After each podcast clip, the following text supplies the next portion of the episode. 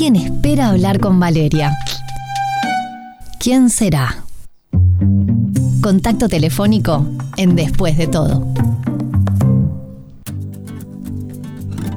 Y para comenzar la semana yo te voy a decir que mm, viene un combo que te trae stand-up, te trae música, que te trae una propuesta en el Teatro de la Candela los sábados a la noche, y bien tempranito, a las 19 horas. Se trata de Inconsciente Colectivo y teníamos ganas de saber más y para eso dijimos, vamos a pegarle un llamadito a Darío Sellanes y está del otro lado. ¿Cómo andas, Darío? Bienvenido.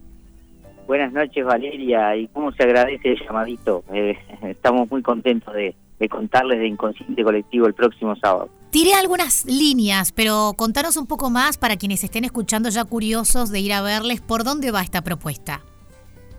Mira, vale, el tema es que es como un stand-up teatro, como una obra de teatro y una mezcla con música donde todo está unido para toda la familia, donde yo diría que más que nada es para de treintones para arriba, no es un stand-up súper juvenil, sino este más para grandecitos, donde recordamos recordamos la niñez, recordamos este, las comedias que mirábamos con nuestra mamá, con nuestro papá en casa, hablamos del fútbol, hablamos de todo un poco de lo que tiene al quehacer uruguayo, de a lo que tenemos todos en nuestro inconsciente colectivo. Por ahí va este, los dibujitos animados que mirábamos, este, por ahí va toda la propuesta, también las tradiciones, tocamos este año, porque ¿qué pasa?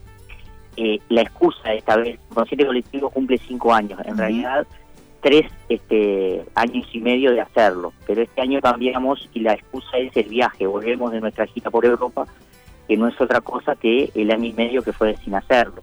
Nunca fuimos a Europa, pero bueno, la chantada es que jugamos con eso y bueno, jugamos un poco con el inconsciente colectivo de del haber ido o los que han ido y las anécdotas y el juego con, con cosas de otros países. Ajá.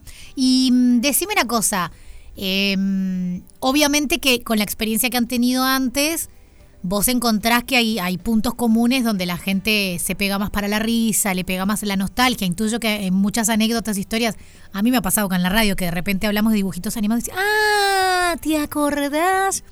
Y es como que le cae la ficha. Y en otros casos este, puede generar hasta cierta emoción, cierta sensibilidad. Más o menos por dónde transitan ustedes en este combo de recuerdos y de nostalgia. Totalmente, Valeria, como vos dijiste. Vos sabés que en nuestro primer inconsciente colectivo no sabíamos que iba a pasar eso, sinceramente. Sabíamos que íbamos a tocar una fibra no tan íntima, pero después la gente nos decía, no es que salgan llorando, obviamente, pero, pero sí nos decía, ay, qué lindo fue recordar, qué momento tan hermoso con las canciones. Entonces nos dimos cuenta que estábamos en un momento de sensibilizar, de sensibilizar a la gente y quedamos todos sensibilizados por momentos y disfrutando ese momento, no angustiados por vivirlo, sino disfrutándolo. Y al principio no lo teníamos tan claro, después nos fuimos dando cuenta. Y como dijiste vos, después con todo este tiempo, con Bruno Medina y Alejandro Rizzo, que son los dos músicos que me acompañan, que no es que, que canten aparte, no es que yo termine mi speech y ellos queden cantando o lo que fuese, no, está todo enrabado, todo unido. Ellos van haciendo la musicalización mientras yo voy hablando, es algo que generalmente en el stand-up no pasa, sí pasa, pero digo, no continuamente. Por eso digo que tiene esos ribetes de stand-up y obra a la vez. Pero sí, le hemos encontrado el punto, como bien vos dijiste, de jugar un poquito con los sentimientos del espectador y de retrotraernos a esos momentos y bueno, este, disfrutarlos desde un punto de vista del disfrute, ¿no? Claro. Em, ¿Cuánto dura más o menos? La obra dura una hora. Este, el espectáculo dura una hora, este, puede llegar a durar una hora cinco, pero no más, este, por varias razones. Una es porque, bueno, nosotros este mismo sábado este, nos presentamos también en Santana, en un restaurante que siempre nos invita, y, bueno, y en el restaurante puede llegar a durar un poco más, pero dentro del teatro no podemos por el hecho de que hay otras funciones.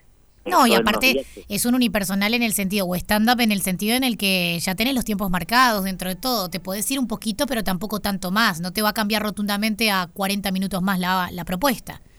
No, no, porque por ejemplo nosotros no hacemos que el público esté, esté obligado a participar. Claro. Como que el público se va enamorando del código y en un momento es como que sin pedirle el público participa, canta las canciones, este obviamente no nos metemos con el público, no, tenemos ese tipo de, humor de, hablar de sí, este, preguntarle cosas en algún momento cuando vemos que el público está como, bueno, ya te digo, en los primeros años no sabíamos qué iba a pasar y faltaba pedirles que, que, no subieran al escenario. Me muero, me muero. Bueno, pero qué lindo dentro de todo. Es divino, es divino. La verdad que es divino porque empiezan a cantar las canciones y hay gente que hasta llega a decir, pero pará, faltó tal comedia. No, pará que yo miraba tal otro. Claro, te eh, olvidaste eh, de esto. Casi que te querían guionar. Sí.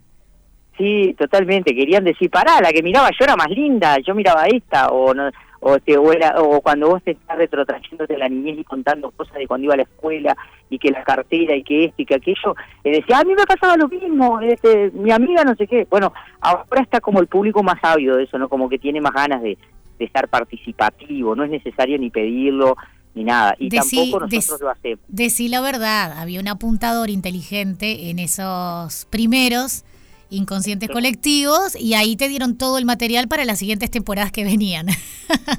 bueno, este, eh, eh, es una cosa increíble cada vez que ensayamos, cuanto más ensayamos más cosas surgen y en las funciones cuando íbamos haciendo cosas van surgiendo cosas para, para como dijiste, como dijiste vos, este, eh, es como que te van apuntando cosas para próximos, porque nosotros de este inconsciente colectivo hemos haber sacado ya pulido medio espectáculo, o sea, media hora de espectáculo sacamos.